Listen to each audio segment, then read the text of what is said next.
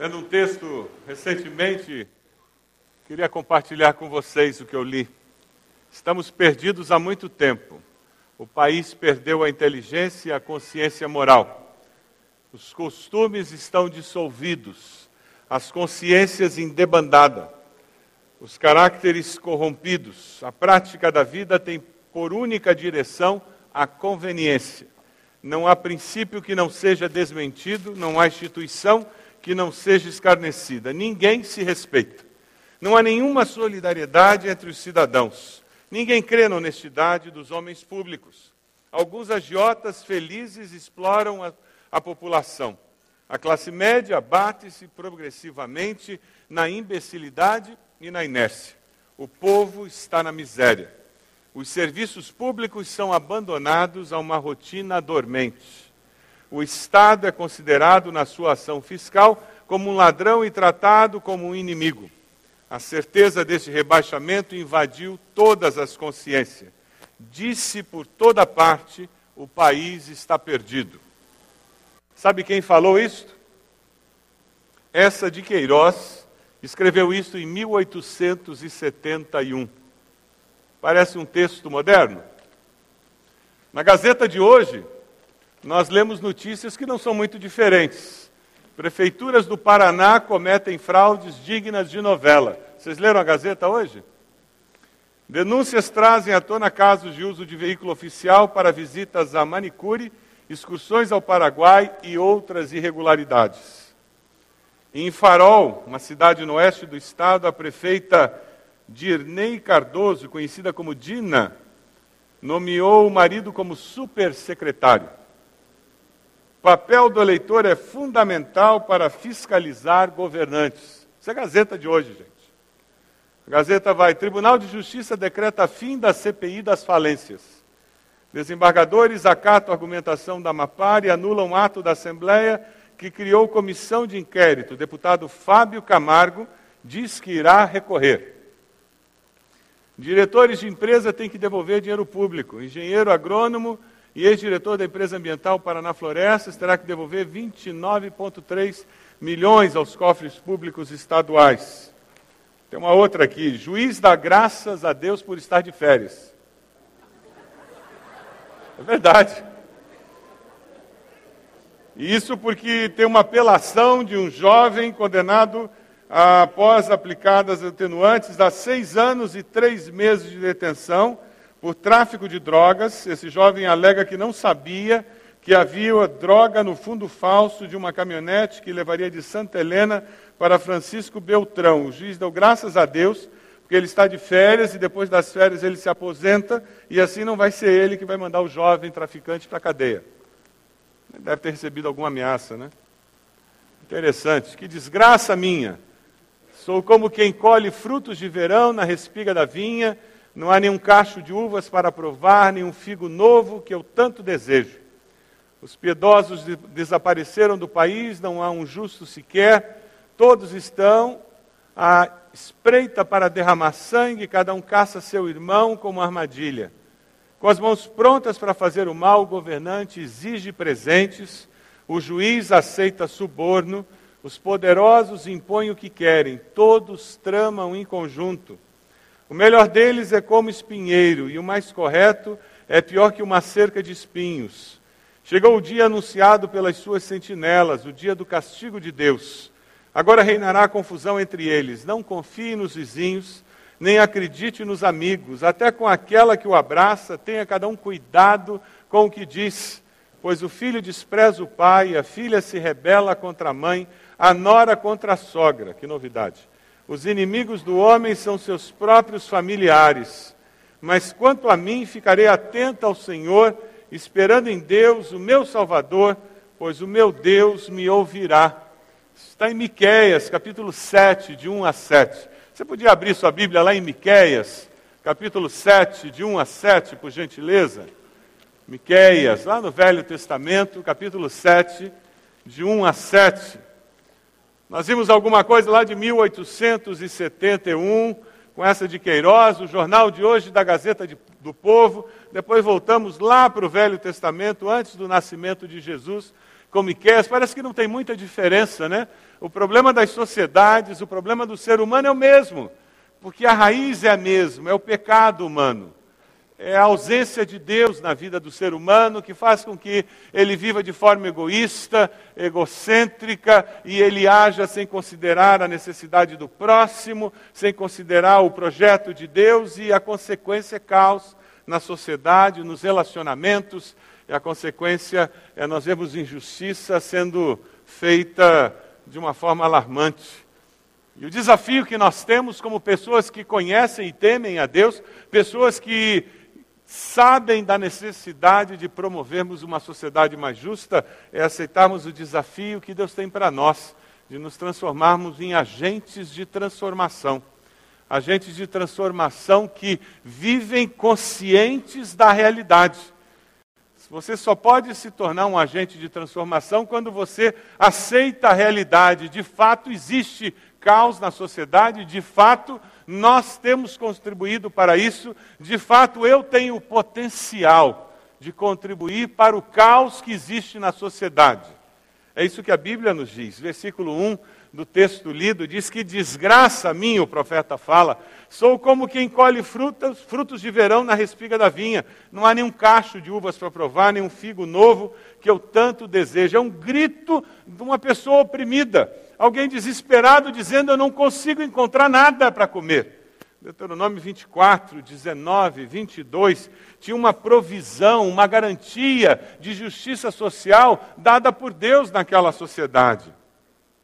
Quando ah, você colhia a uva, a palavra de Deus diz: Olha, colha e deixe alguns cachos para que a viúva, o órfão, o estrangeiro possa vir depois encontrar. Quando você colher no campo, deixe aquelas espigas que caíram, deixe-as no solo para que eles venham depois e possam colher. E dessa forma, os pobres, a viúva, o órfão, aquele estrangeiro, eles vão ter alguma coisa para comer no inverno. Deuteronômio 24, 19 e 22 diz: Quando vocês estiverem fazendo a colheita de sua lavoura e deixarem o feixe de trigo para trás, não voltem para apanhá-lo, deixem-no para o estrangeiro, para o órfão, para a viúva, para que o Senhor, o seu Deus, os abençoe em todo o trabalho. Existe bênção para aquele que não é ganancioso, aquele que não é mesquinho com relação às coisas materiais. Existe bênção de Deus prometida para quem conseguiu enxergar isso na vida. Quando sacudirem as azeitonas nas suas oliveiras, não voltem para colher o que ficar nos ramos, deixem o que sobrar para o estrangeiro, para o órfão e para a viúva. Quando colherem as uvas da sua vinha, não passem de novo por ela. Deixem o que sobrar para o estrangeiro, para o órfão, para a viúva. Lembrem-se de que vocês foram escravos no Egito, por isso lhes ordeno que façam tudo isso. Em outras palavras, não seja ganancioso, pense no próximo. Deus criou o homem com necessidade de viver em sociedade. Nós somos seres gregários, a gente precisa um do outro. E porque nós precisamos do outro, nós temos que aprender a viver pensando no outro. É por isso que nós aprendemos a pensar no outro em casa. Sabe quando você abre a geladeira e só tem aquele pedaço de torta e você come correndo antes que o irmão chegue?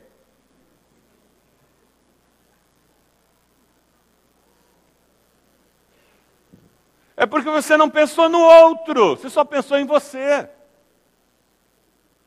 Sabe quando só tem uma coca na geladeira? E você toma correndo antes que o outro chegue. E é na família que nós aprendemos essas coisas. É na família que nós aprendemos a dividir. É na família que nós aprendemos a pensar no outro, porque daí quando chegamos na sociedade, nós aprendemos a pensar no outro e nós convivemos com o outro. Como nós precisamos desenvolver isso. E nós começamos a pensar no outro quando nós temos uma percepção de que o outro é imagem e semelhança de Deus. É por isso que eu chego naquele mendigo na rua e eu não vejo simplesmente um mendigo que merece ser tocar, jogar gasolina e tocar fogo nele. Porque aquilo não é um outro, aquilo é uma coisa, e coisa eu posso tocar fogo. Mas quando eu olho aquele mendigo e eu vejo que em imagem e semelhança de Deus, aí eu dou uma sopa quente. Aí eu dou alguns minutos da minha vida, do meu tempo, e converso com aquele ser humano que está ali no meio da rua. Porque aquele, aquele indivíduo é um outro, é uma pessoa. Quando nós coisificamos as pessoas com quem nós nos relacionamos, nós as tratamos como coisas e por isso que elas não têm valor.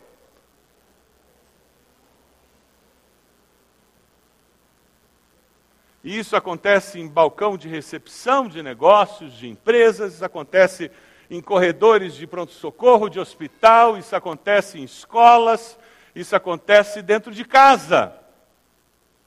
Nós coisificamos as pessoas e perdemos a capacidade de nos relacionarmos com elas como imagem e semelhança de Deus. E quantos maridos e mulheres já não se relacionam com o cônjuge como imagem e semelhança de Deus? Eles têm uma coisa em casa.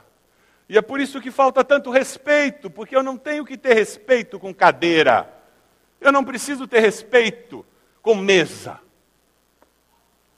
E é por isso que eu digo o que eu digo, eu faço o que eu faço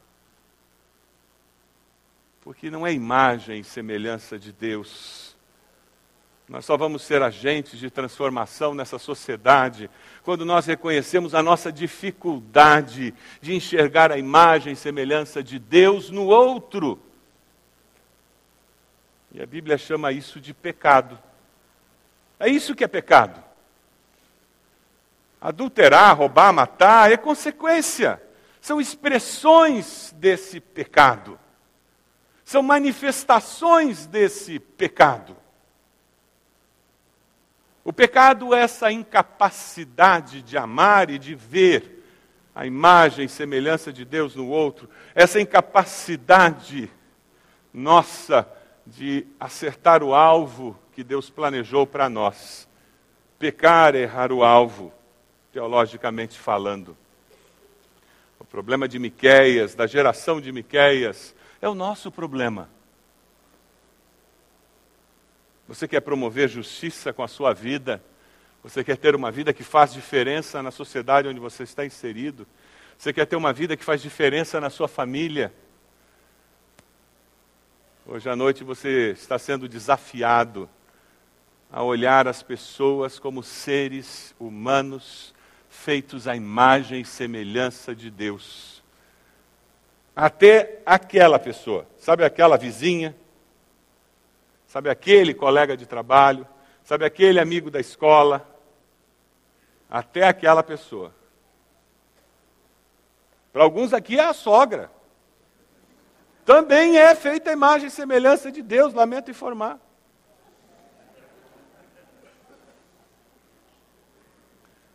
É por isso que o desafio é amar. Veja o versículo 2, e aqui surge justamente a nossa grande dificuldade. A gente não consegue enxergar as pessoas como Deus as enxerga, porque nós perdemos a conexão vertical, e o profeta diz: os piedosos desapareceram. Sem um relacionamento vertical, sem uma comunhão com Deus, sem nós estarmos conectados com o Criador, nós temos dificuldade de ver a vida e as pessoas como Deus vê nós vemos de uma forma muito limitada, muito rasa, muito plana, muito humana. Nós vemos tudo como todo mundo vê. Nós vemos tudo com muito imediatismo, de uma forma muito utilitária, muito descartável, porque quando muito nós vemos 70 anos, 80, e olhe lá. Ontem eu estava no aniversário de um tio meu, fez 90 anos. Foi uma festa muito agradável, a jovem guarda estava lá. Ele e todos os amiguinhos. Tinha uma senhora com 97 anos, inteira, muito melhor do que a filha. Dava de 10 a 0 na filha, mais lúcida que a filha, andava mais rápido que a filha. 97 anos. O meu tio com 90 está inteiro inteiro, ele andou a festa inteira. Acabou a festa e ele estava em pé. lúcido. Mas o que são 90 anos? Se nós não temos uma conexão com aquele que é eterno, a nossa percepção de vida é muito breve, é muito passageira. Mas quando nós temos a conexão com aquele que é a fonte da vida, aquele que é amor, aquele que é eterno, aí nós vamos começar a ver a vida, as coisas, as pessoas, de um outro ponto de vista. Os meus caminhos são mais altos que os vossos caminhos, os meus pensamentos são mais altos que os vossos pensamentos, assim diz o Senhor. O relacionamento com Deus, ele muda a nossa cosmovisão, a nossa maneira de ver, agir e pensar. O que o profeta está nos dizendo é: faltam pessoas piedosas, pessoas que caminhem com Deus. Não há um justo sequer, todos estão à espreita para derramar sangue, cada um caça seu irmão. De vez em quando você tem essa sensação que está todo mundo na espreita atrás de você, armando uma armadilha, tentando pegar você. Parece que todo mundo está querendo pegar todo mundo para quê? Para um cair antes do outro só, porque todo mundo vai acabar caindo desse jeito. É impressionante como nós transformamos a vida em algo completamente diferente daquilo que Deus havia planejado.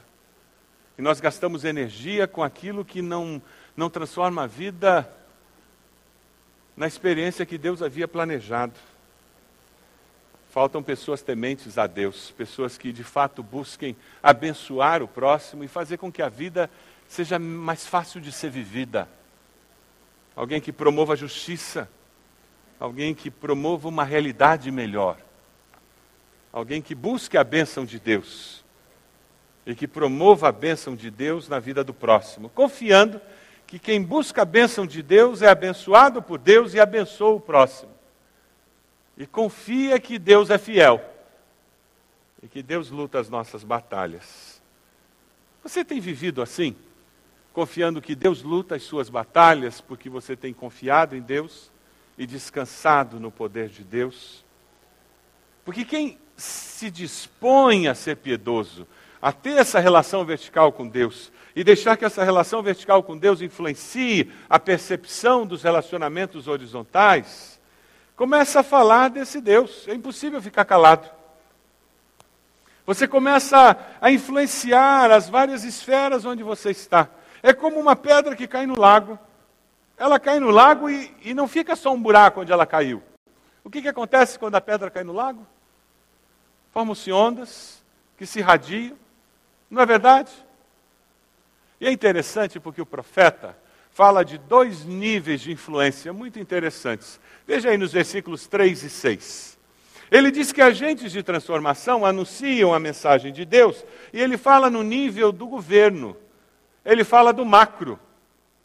Ele diz: com as mãos prontas para fazer o mal, o governante exige presente, o juiz aceita suborno, poderosos impõem o que querem, todos tramam em conjunto. O melhor deles é como espinheiro, o mais correto é pior que uma cerca de espinhos. Chegou o dia anunciado para suas sentinelas, o dia do castigo de Deus, reinará confusão entre eles. Ele fala do macro da nação. Ele diz: olha, essa nação tem uma confusão danada, lá em cima. Aqueles que deveriam ser o exemplo, eles se transformam num péssimo exemplo. Aqueles que deveriam mostrar como se lidera, eles acabam sendo um péssimo exemplo de como se lidera. Eles influenciam a sociedade de uma forma negativa. Eles deveriam mostrar como se gerencia alguma coisa e eles mostram como não se gerencia. Eles deveriam mostrar como se faz algum negócio e eles mostram como não se deve fazer o negócio. E ele diz: o melhor deles que a gente encontra é o espinheiro. Para que, que serve espinheiro, gente? Alguém já encontrou utilidade para espinheiro? Eu vou plantar um espinheiro no fundo do meu quintal. Para quê? Aí ele diz depois: olha, ah, o melhor mesmo é um muro de espinho. Para quê? É por isso que no versículo 1 ele diz que desgraça minha nascer num lugar desse. Ele diz no versículo 2: tem violência, traição todos corruptos, que coisa horrível. Ele, ele faz um quadro horrível. E ele diz: olha, aqueles que deveriam ser o modelo para que todos olhassem e dissessem: Ah, é assim que a gente vive? Ah, então eu vou tocar meu negócio desse jeito. Ah, é assim que a gente trabalha? Ah, então eu vou tocar. Porque essa é a função do líder. Essa é a função do líder. O líder é exemplo. É muito claro. O líder, ele influencia. Ele estabelece parâmetros. Ele estabelece modelo. Porque o líder é aquele que todo mundo diz: quando eu crescer, eu quero ser que nem ele. É assim. E ele diz: os líderes não são modelo. Que desgraça para a sociedade. Nós vamos ter eleições agora, no final do ano. Nós vivemos numa sociedade democrata. Que privilégio nós temos. Poucos países têm a liberdade que nós temos. Você vai ter a liberdade de ir às urnas e eleger seus representantes. Em quem você votou nas últimas eleições? Você lembra? Em que vereador você votou nas últimas eleições? Você lembra? Hum. Próximas eleições, escreve num papel e põe na geladeira para não esquecer. Infelizmente, a maioria de nós não lembra. E digo mais, você tem que votar, eu tenho falado isso aqui na igreja, você vota, Coloca na geladeira para não esquecer, porque daí você ora por ele ou por ela. Você acompanha o que ele ou ela está fazendo. E de vez em quando manda um e-mail ou telefona, dizendo que você está orando e está prestando atenção no que ele ou ela está fazendo. Que tipo de eleitor que você é? Você é daquele eleitor de cabresto? O pastor falou para votar no fulano, então eu vou votar. Nem conheço, nunca ouvi falar. Ah, não, o, o meu chefe mandou votar nesse, eu vou votar. Isso é eleitor de cabresto. Ou você é daquele eleitor indiferente. Tanto faz, eu vou chegar lá na hora, vou olhar a lista e vou marcar um e pronto. Não vai mudar nada mesmo. Ou quem sabe seu desencantado. Eu vou votar em branco. Eu vou anular meu voto. Conhece o desencantado? Não tem jeito. Aí tem o esperto, né? O esperto troca o voto por muleta, dentadura, cesta básica. Ele é esperto. O escorregadio é aquele que é, é mais esperto ainda. Ele troca por duas cestas básicas, uma no voto e outra durante o mandato. Ele vai lá e enche tanta paciência do coitado vereador que ele consegue mais alguma coisa. Ele acha que alguém é eleito para fazer dar regalias. Não é para promover justiça, fazer alguma coisa para melhorar a cidade. Eu espero que você seja um eleitor consciente. Alguém que acompanha quem você elegeu e, e espera que ele faça alguma coisa em benefício da sociedade. Agente de transformação, olha para os líderes, intercede por eles e espera que eles façam alguma coisa produtiva e cobra isso deles. Mas sabe, a Bíblia é fascinante. Porque ao mesmo tempo que ela nos mostra o que nós temos que fazer com relação aos nossos líderes, ela fala sobre as dificuldades que a gente tem lá em casa. Porque quando ela mostra o macro, ela também mostra o micro. Dê uma olhadinha nos versículos 5 e 6 do texto aí. a coisa pega lá em casa também. Versículos 5 e 6, olha o que, que diz: Não confie nos vizinhos nem acredite nos amigos. Até com aquela que o abraça, tenha cada um cuidado com o que diz, pois o filho despreza o pai, a filha se rebela contra a mãe, a nora contra a sogra. Os inimigos do homem são seus próprios familiares. Sabe, o caos da nação é consequência do caos em casa. O caos da nação é consequência do caos em casa. Outro dia alguém ficou muito bravo comigo, porque eu fiz uma afirmação, algumas pessoas não concordam comigo. A pessoa estava metendo pau em Brasília, falando que todo político é corrupto. Eu disse: me desculpa, isso é generalização. Nem todo político é corrupto. Mas que nós temos uma população que tem uma cultura corrupta, temos. Brasília é só uma amostra. Como tem cidadão que não é corrupto, em Brasília tem político que não é corrupto. Mas a cultura brasileira é uma cultura corrupta. Eu, eu quero saber quem que está fazendo uma campanha em Curitiba, não sei se você já viu. tem um adesivo nos carros, eu já vi em vários carros. Jeitinho brasileiro é corrupção. Alguém já viu esse adesivo em carro? Eu já vi em vários carros. Jeitinho brasileiro é corrupção. Muito do jeitinho brasileiro é corrupção, sim. Eu levo vantagem fazendo uma coisa que é legal, mas que eu me safo bem, me safo. E a gente conta vantagem. A cultura brasileira, ela tem um quê corrupto. E isso alimenta. E não é só brasileira, não, é cultura latina, gente. Ela tem esse quê corrupto. E é isso que cria problemas para nós. Nós pagamos um preço muito alto por isso. E é interessante que isso acontece em casa. Quer, saber, quer ver um exemplo? Meus pontos estão estourando na carteira. Mais uma multa, eu vou ficar sem carteira. Aí eu passo meus pontos para minha esposa. Foi ela que levou a multa? Foi ela? Não.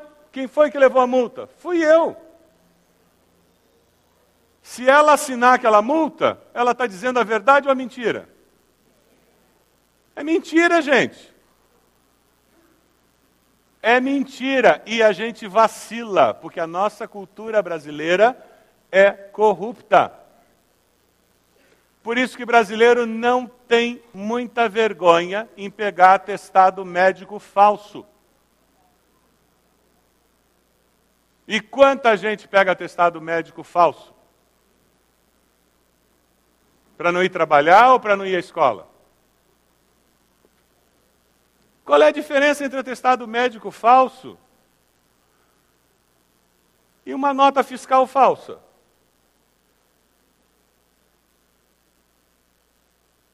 Não tem muita diferença, gente. Na família, nós plantamos valores. O que Miquel está falando é que a família estava destruída nesse ambiente. E a consequência é que a nação estava sofrendo. Na família não tinha confiança. Os filhos não respeitavam os pais. A filha não respeitava a mãe. A nora não respeitava a sogra. O casal se abraçava, mas não era muito confiável. Você conhece famílias assim, em que não tem um ambiente de intimidade, de confiança dentro de casa? Isso tem a ver com a nossa sociedade. Uma sociedade onde muitas famílias não desfrutam de intimidade e ambiente de confiança. É uma família sem temor a Deus. Uma família que não desfruta dos valores do cristianismo dentro de casa, da bênção que Deus tem na Sua palavra, para você crescer com a segurança de relacionamentos, em que você olha um ao outro como imagem e semelhança de Deus e bênção dada por Deus a você. A minha esposa é bênção dada por Deus a mim, meu marido é bênção dada por Deus a mim, meus filhos são bênçãos dada por Deus a mim, meus pais são bênção dada por Deus a mim. Você que é jovem, adolescente, você tem obedecido aos seus pais, você tem enxergado que Deus os colocou como autoridade na sua vida e que quando eles exercem essa autoridade, eles estão abençoando a sua vida. Se você não consegue obedecer seu pai e sua mãe, que são de carne e osso, e você ouve audivelmente, imagina que você vai obedecer a Deus que não é de carne e osso e você não ouve audivelmente.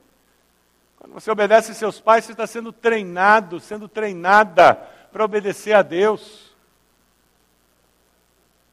Como é importante a família. O oposto desse texto de Miqueias seria Confie nos seus vizinhos, porque eles são bênção de Deus.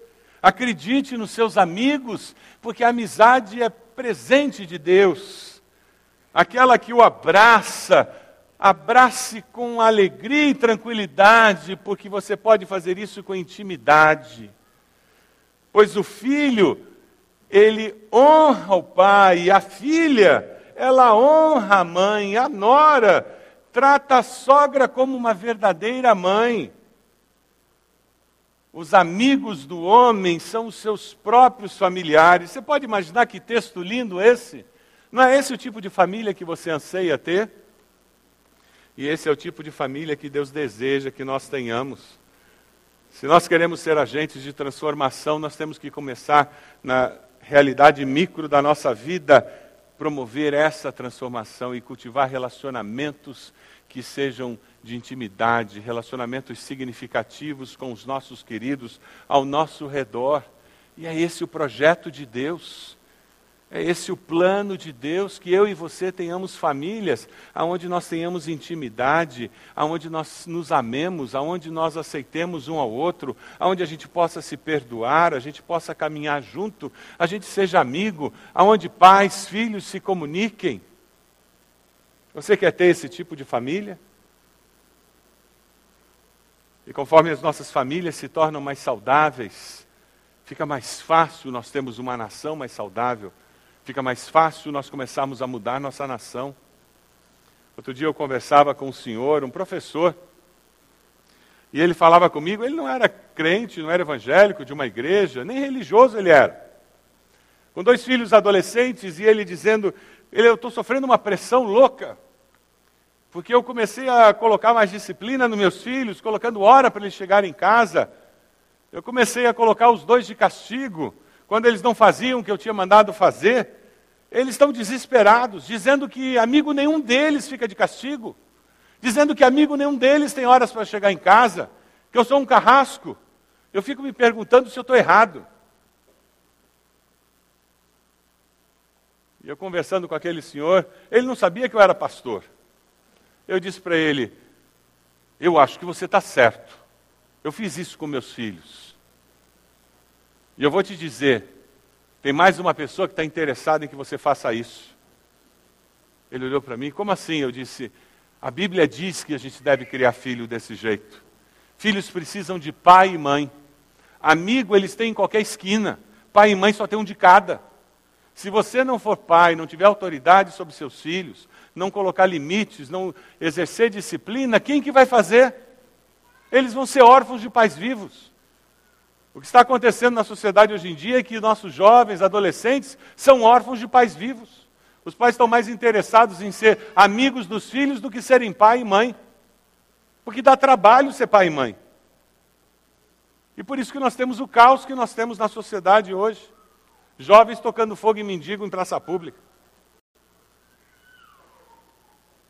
E aquele senhor disse: É mesmo? Eu disse: Está escrito na Bíblia que nós temos que disciplinar nossos filhos.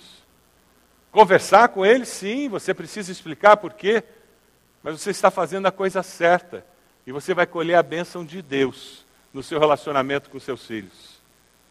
Você tem procurado promover transformação no seu ambiente doméstico?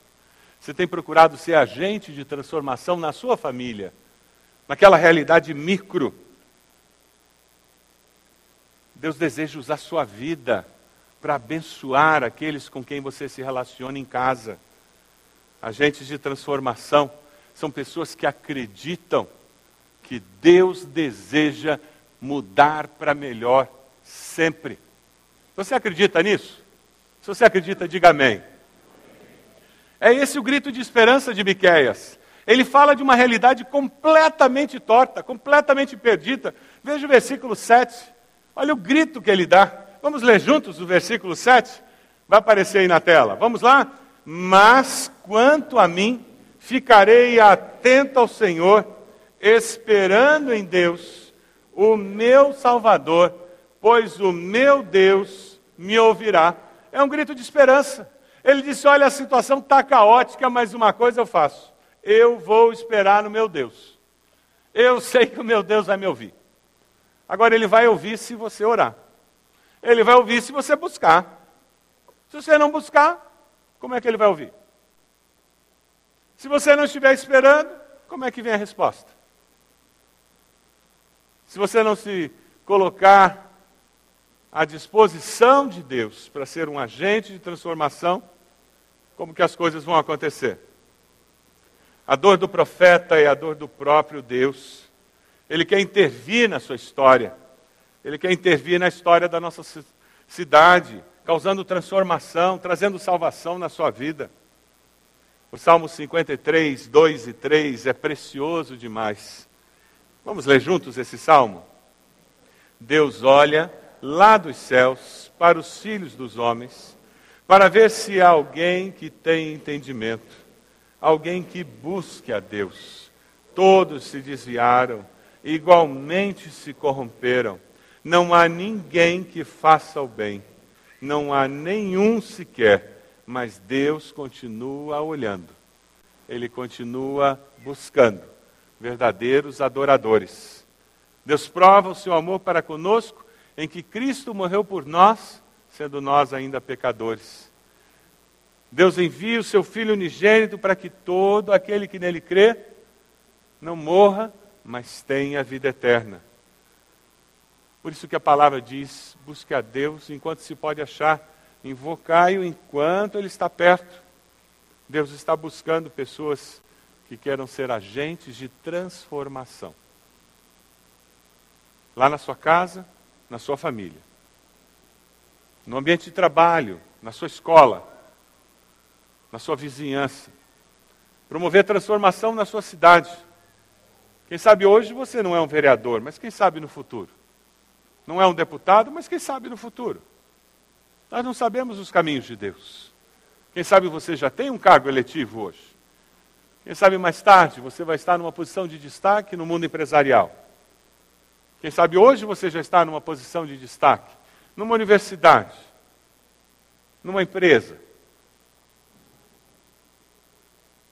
Quem sabe hoje você já está numa posição de destaque, criando uma criança, duas crianças, e você não sabe o futuro que aquelas crianças terão.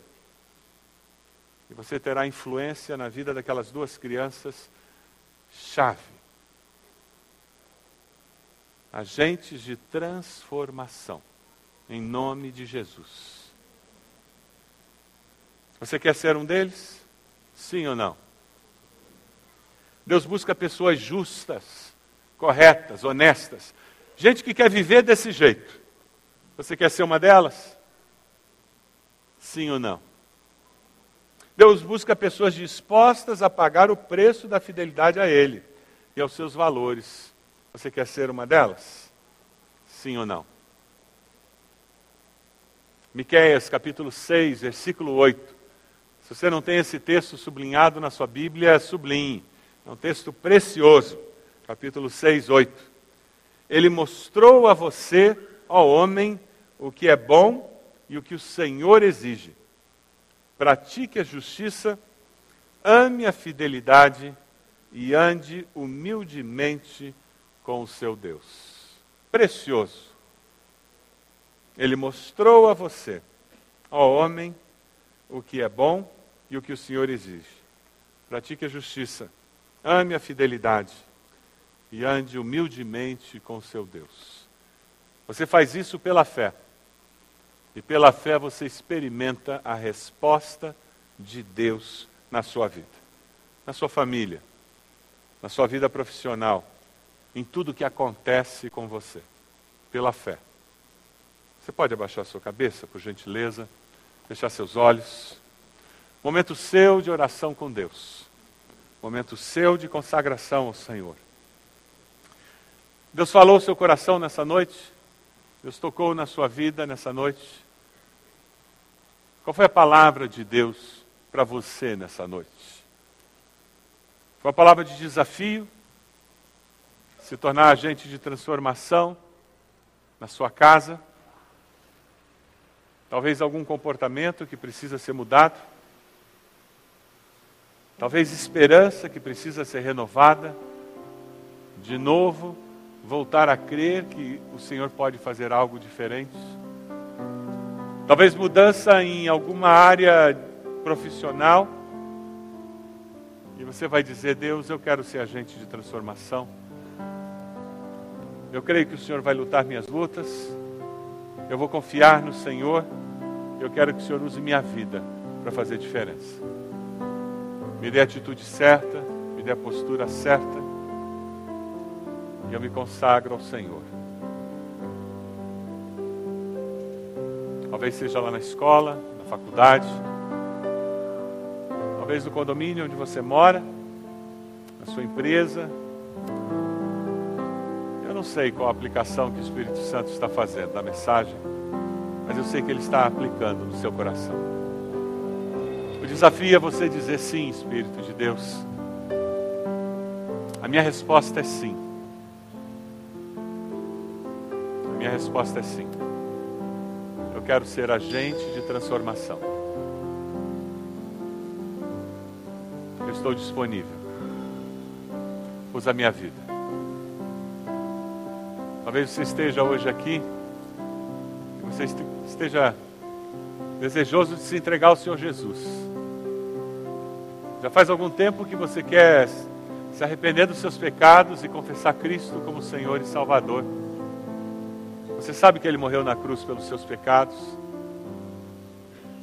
E você quer declarar que Jesus é Senhor e Salvador da sua vida. Aí onde você está, repita uma oração silenciosamente, dizendo: Senhor Jesus, eu me arrependo dos meus pecados. Eu confesso o Senhor como meu Senhor e Salvador. Eu entrego minha vida ao Senhor. Eu abro a minha vida para que o Senhor venha transformar e fazer tudo novo. Eu quero segui-lo todos os dias da minha vida. Você fez essa oração? Eu gostaria de saber da sua decisão. Levante a sua mão onde você está e depois abaixe rapidamente. Eu queria orar por você. Alguém fez essa decisão? Levante a sua mão. Graças a Deus. Pode abaixar. Mais alguém? Mais alguém? Levante a sua mão. Onde você está? Depois abaixe. Mais alguém? Graças a Deus, aquele senhor. Pode abaixar. Mais alguém? Mais alguém? Vamos nos colocar de pé? Nós vamos cantar. Cantar uma música muito bonita. Enquanto nós estivermos cantando, eu queria dar oportunidade a você que está aqui, que está dizendo estou fazendo um compromisso com Deus. Eu quero ser um agente de transformação lá em casa. Quero ser um agente de transformação lá na escola, na faculdade. Eu quero ser um agente de transformação lá na, no meu ambiente de trabalho. Eu quero que Deus me ajude a ser um instrumento para fazer diferença. Venha até aqui à frente, coloque-se de joelhos. Alguém vai estar orando por você, pedindo a bênção do Senhor para você ter vitória. Enquanto nós estivermos cantando, pode vir à frente. Você que levantou a mão aceitando Jesus, pode vir à frente. Nós queremos orar por você também. Queremos ajudar você nessa caminhada nova. Enquanto nós cantamos, pode vir, coloque-se de joelhos. Nós vamos terminar o culto orando por você. Vamos lá, pode chegar. Que alegria encha o nosso lar. que nas ruas haja paz, que a justiça sun.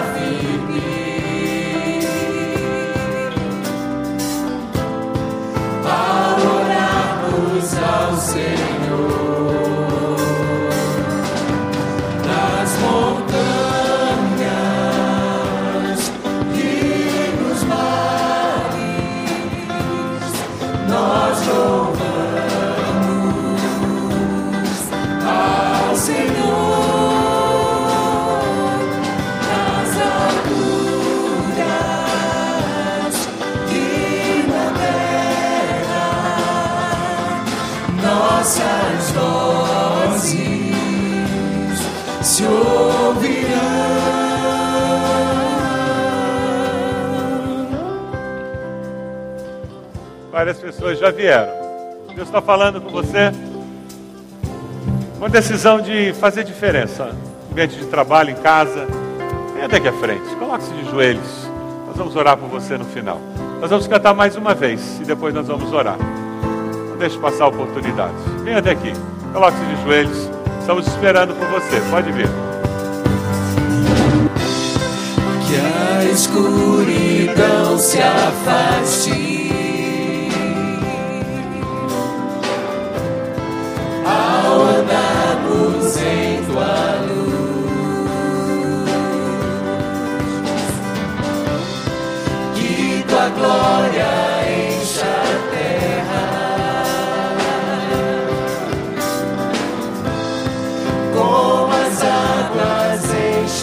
goodbye.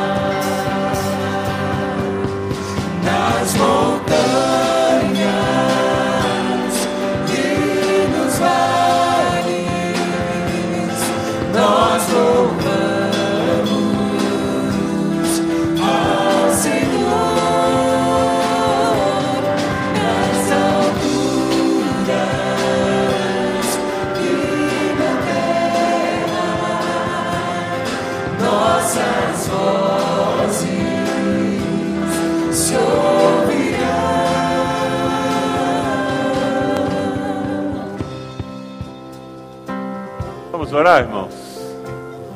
Deus amado, nós queremos te dar graças, te louvar, porque o Senhor é um Deus tão bondoso. Porque, independente de estarmos vivendo um momento de provação ou não, o Senhor está presente em nossas vidas. Porque nós sempre podemos renovar a esperança de dias melhores, nós sempre podemos esperar que o Senhor vai transformar a realidade ao nosso redor em uma realidade melhor porque o Senhor pode todas as coisas, porque o Senhor é o Deus que pode transformar qualquer realidade numa realidade abençoada. Ó Deus, nós te louvamos, te engrandecemos, glorificamos ao Senhor. Nós te damos graças por esses que estão à frente, assumindo um compromisso novo contigo, Senhor. Te damos graças por esses que levantaram suas mãos, dizendo: Eu quero Jesus na minha vida de uma forma presente. Eu quero uma nova vida com Cristo. Deus confirma nos seus corações essa decisão. Nos ajude como igreja a abençoá-los nessa nova caminhada.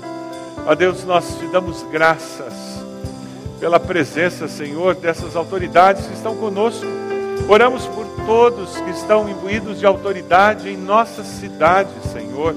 Pedimos que o Senhor esteja abençoando-os, que neste novo ano de vida na nossa cidade nós possamos ter autoridades que exerçam o poder que lhes foi confiado com sabedoria, com temor ao Senhor. Ó Deus, nós pedimos que as decisões que forem tomadas sejam tomadas, Senhor, com discernimento Pedimos, ó Deus, que neste período que antecede eleições, nós possamos ver os processos eleitorais sendo feitos de tal forma que haja esclarecimento da população, que, ó Deus, a, a justiça possa crescer no nosso meio e nós possamos ver aqueles que de fato vão fazer o melhor para a população, sendo alçados a lugares de autoridade na nossa cidade, Senhor. Abençoa, Senhor, a nossa nação, abençoa o nosso estado, Deus amado, abençoa a população do Brasil, Senhor. Nós te pedimos que nós possamos ver a nossa nação progredindo muito mais do que na área financeira, mas sendo uma nação de pessoas mais felizes, pessoas mais ajustadas, pessoas que te conheçam verdadeiramente. Nós te pedimos isso, ó Deus. E pedimos agora que o amor do Senhor, que é eterno, que a graça de Jesus, nosso Salvador, e as consolações do Teu Santo Espírito sejam conosco e com todo o Teu povo espalhado pela face da terra, hoje e sempre. Amém, Senhor. Amém.